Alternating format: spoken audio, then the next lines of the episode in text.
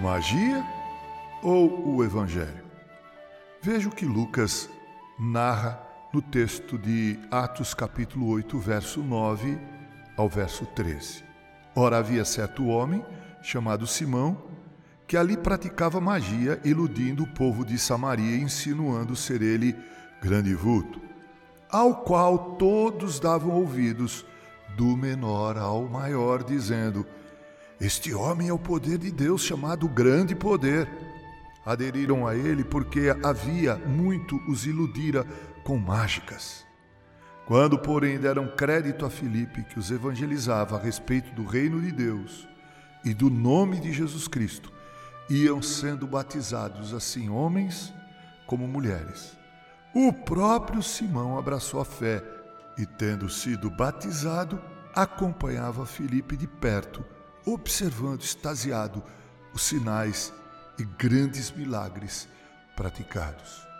Amados irmãos, hoje vivemos uma situação muitíssimo parecida com aquela em Samaria no primeiro século. Hoje há muitos mágicos.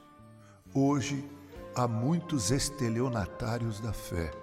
Gente que coloca na boca de Deus e do seu Cristo promessas que o Pai e o Filho nunca fizeram.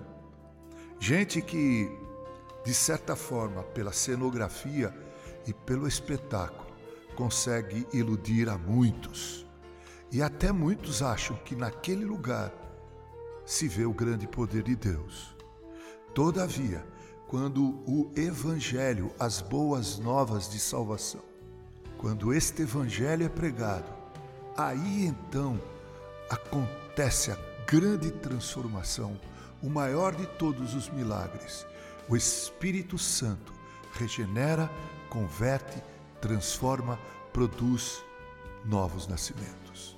Enquanto os mágicos atraem admiradores e enriquecem, o Evangelho da Bíblia transforma, regenera, converte, faz a pessoa o um novo ser, uma nova criatura.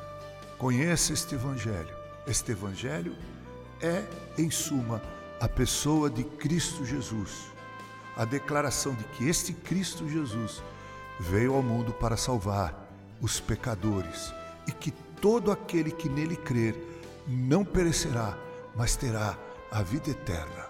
Com carinho, Reverendo Mauro Sergio Aiello.